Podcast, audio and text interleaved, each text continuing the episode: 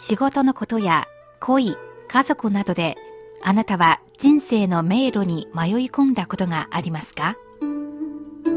そんな時に暗闇を灯してくれる明かりがあります。人之初，性本善。有朋自远方来，不亦乐乎？人不知而不愠，不亦天行健，君子以自强不息。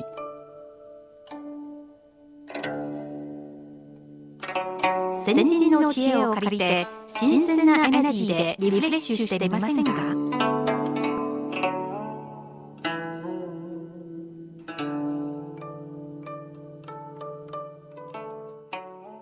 こんばんは。いかがお過ごしでしょうか？しおりです。こんばんは。ご機嫌いかがですか？高橋恵子です。古典エナジー中国古代の名人やその著書などをご紹介しています。長くて広い時空を超えて彼らの素晴らしい知恵を少し汲み取ろうという企画です。今日も中国春秋時代の有名人の一人をご紹介します。中国の春秋時代司書春秋に由来する時代の区分なんですが紀元前770年から紀元前403年までですその時には周王朝が崩壊する中日本の戦国時代の大名にあたる諸侯が覇権を争いました。そんな中、様々な思想がぶつかり合い、一躍有名になった政治家や思想家がたくさん出ています。今日ご紹介するのは政治家の物語です。漢の時代に編纂された詩書、战国策、戦国作に記録されています。登場する主人公は、邹忌、数記と言います。では早速、詩書に記録されている物語の内容をご紹介します。数記は身長が180センチを超え、目鼻立ちがはっきりし、気品のある美男子です。ある日の朝、数奇は服を着て冠を整えた後、しばらく鏡を見ながら、自分の姿を見つめていました。そして隣にいる妻に尋ねてみました。私とこの町の北に住んでいる女子を比べるとどっちが美男子と思うか。彼の妻は答えました。あなたはとっても素敵です。女皇はどう見てもあなたには及ばないのよ。町の北に住んでいる女皇は当時、西の国で一番の美男子とされる人物です。数奇は自分がそれほどの人物に勝てるのかと疑っていました。今度は自分の妾に同じ質問をしました。お前から見て、私と城北の女皇とはどっちが美男子かな？妾はこう答えました。ご主人様の方がずっとおきれいでございます。翌日、お客が数奇を訪ねてきました。雑談している時に、数奇はやはり同じことを聞きました。私と女子を比べると、どっちが美男子と思うか。お客が言うには、女皇はもちろんあなたに及びません。その次の日、数奇が密かに美を争った相手、女皇が彼を訪ねてきました。数奇は近くでじっくりと女皇を観察しました。やはりこんな素敵なお人に自分は及ばないだろうと思いました。さらに女皇が帰った後、また鏡で自分の姿を眺め、自分はかなわないなと一層感じました夜になって寝床に着いた数奇は妻や妾客の答えを回想しふと悟りました事実は明らかに自分が女皇にかなわないのになぜ三人とも私の方を評価したのか。よく考えるとわかる。妻が私の方が美男子と言ったのは、私のことをひいきしているからだ。妾がそう言ったのは、私を恐れているからだ。そして客は、私に頼み事があったからだ。そこで、数奇は、蔡の君主、イオに謁見しました。事の経緯を話した後、さらに次のように話しました。確かに自分が女皇の容姿にかなわないことはよく知っております。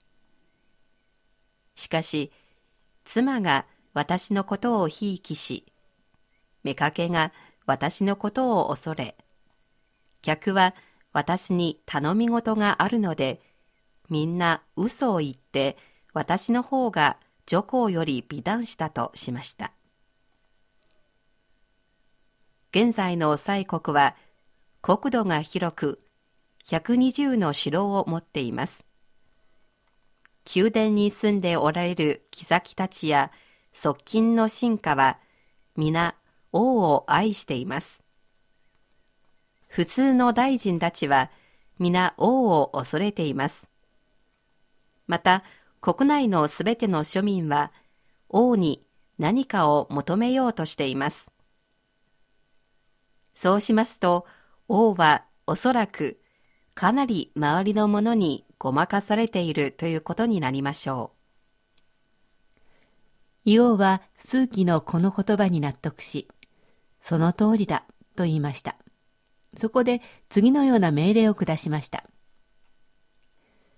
貴族や平民の身分を問わず、私の過ちを面と向かって直接指摘してくれる人に一等賞を授与する。書面の形で私に忠告してくれる人に二等賞を授与する。大勢の人が集まる公共の場所で、私の過ちを議論、指摘し、私の耳に届くものであるならば、三等賞を授与する。この命令が出されると、大勢の大臣が王に歓迎をしようと集まり、宮殿前の広場はまるで市場のように賑やかになりました。数ヶ月すると、たまにはまだ歓迎をしようとする人が現れますが、一年後には歓迎しようと思っていた人でも、もう諌めることが全くなくなり、素晴らしい国になっていました。すると、円や長、漢、義といった国がその噂を聞きつけ、際に徴工するようになりました。これはいわば内政を正しく行うことができれば、軍隊を出動させなくても他国に打ち勝つことができるということです。以上、師匠戦国作に載せられた物語、数奇、西王に見事に還元をご紹介いたしました。で、主人公の数奇は何者かと言いますと、はい、彼は実は古今の名人です。演奏家なんですね。そうですね。はい、琴と似ている楽器ですね。楽器ですよね。はい、古今のことです。ある日、イオが古今を弾きました。うん、数奇はそれを聞くと、古今のことを例に、どう国を管理すべきかについて述べました。イオはその意見に納得しました。それがきっかけとなり、数奇は重要な地位につきました。うん確かに外見がかっこいいだけでなく、まあ、弁舌が素晴らしいというか、頭の回転がいい政治家ですよね。はい、しかも、王に還元する勇気を持っているっていうところも素晴らしいと思います。そうですよね。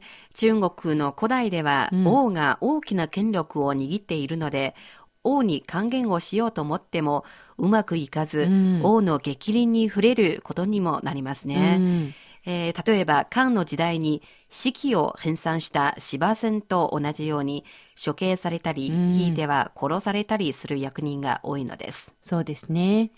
まあ人間は誰も自分を非難するような話は聞きたくないですよね。はい、だから数奇も自分の身の回りの小さなことで話をゆっくりとリードし、私でさえもお政治など言われて結局騙されています。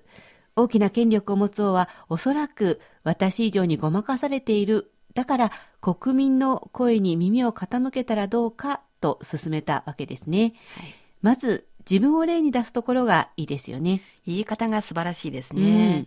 えー聞き手の蔡伊王も中国の歴史で素晴らしい功績を残した君主の一人です。彼にまつわるこんな話もあります。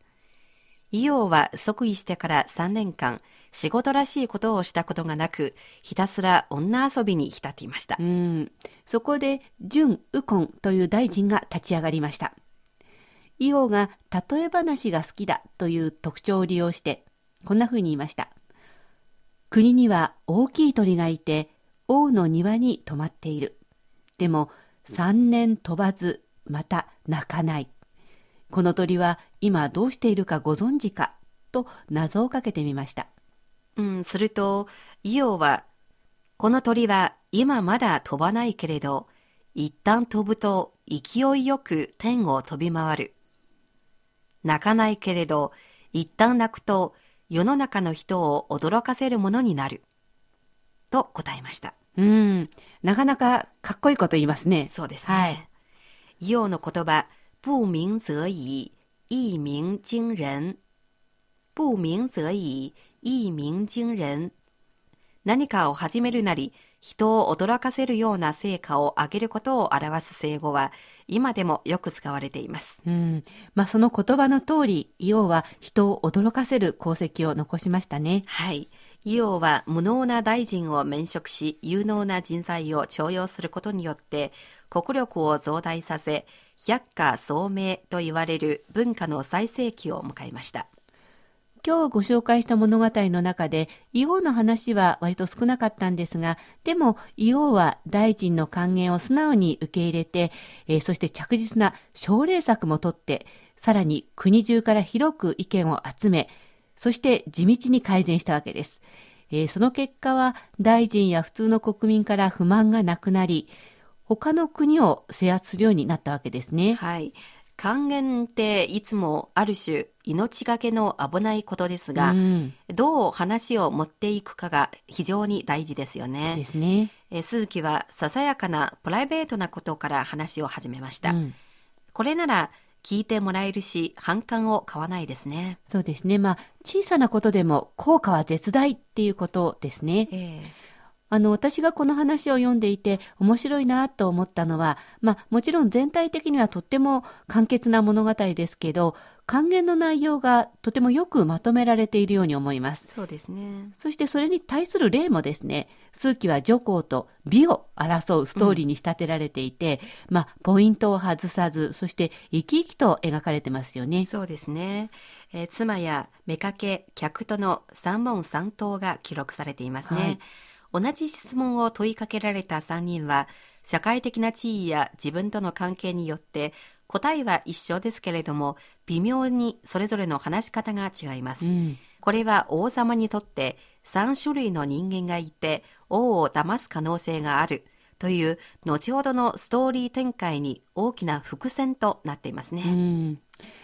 で、数奇はこのことに対して夜も眠らず、しっかりと頭の中で整理して政治に当てはめました。王への還元の素材が自分の美男子比べという発想がなかなかユニークで素晴らしいですね。はい。ですから司書に記録されるほどなんでしょううね。ん。私は中学時代のテキストでこれを勉強したことがあります。はい。数奇が女皇と美を競ったシーンが今でも鮮明に覚えていますね。あの、男性が美を争うっていうこと、はい最初私はこれを聞いたときに、どういうこと？って思ったんですけど、ただ逆に男性が腕力や地位、権力を争うんじゃなくて、美を争うというところが新鮮で、あ、数奇の数奇たるゆえんではないかなと思いました。古典エナジー。今日は中国春秋時代の物語、数奇、西洋に見事に還元をお届けしました。古典エナジー、お相手は高橋恵子と、しおりでした。皆さん、次回のこの時間にまたお会いしましょう。ごきげんよう。